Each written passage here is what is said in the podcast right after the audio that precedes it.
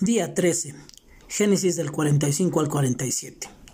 Lo primero que vemos es cómo José realmente se reconcilia con sus hermanos.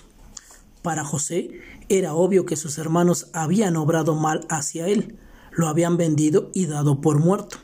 Pero José perdonó porque pudo ver la providencial mano de Dios obrando por encima del pecado de sus hermanos, orquestando todas las cosas para el bien de todos.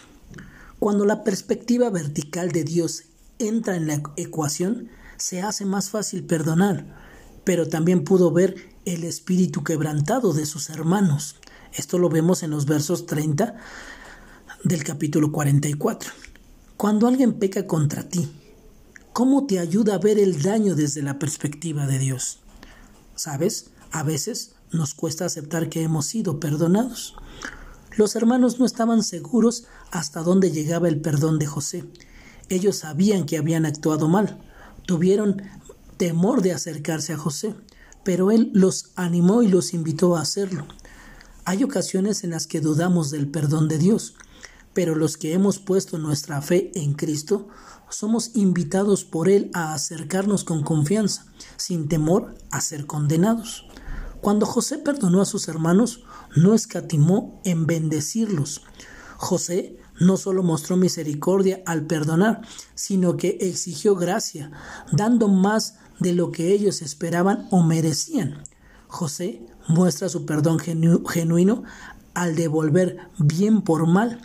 La carta de los romanos en el capítulo 12, verso 21 dice, no seas vencido por el mal, sino vence al mal con el bien. Y esto fue lo que hizo José. Dios nos bendice para que seamos de bendición a otros. La pregunta sería, ¿a quiénes bendice Dios a través de José? ¿A quiénes pudieras bendecir en tu círculo de influencia? ¿Y de qué forma puedes hacerlo? Sin duda podemos ver cómo Dios cumple sus promesas y su propósito siempre se lleva a cabo. Dios sostuvo a su pueblo en medio de una gran hambruna, en un país extranjero donde los pastores de ovejas eran despreciados.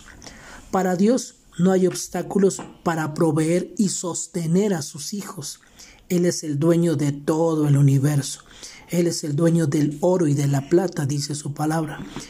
Él preservó a su pueblo escogido en Egipto solo y únicamente para cumplir sus propósitos, los cuales siempre se llevarán a cabo con nosotros, sin nosotros y aún a pesar de nosotros. Que tengas un excelente día y que Dios te bendiga.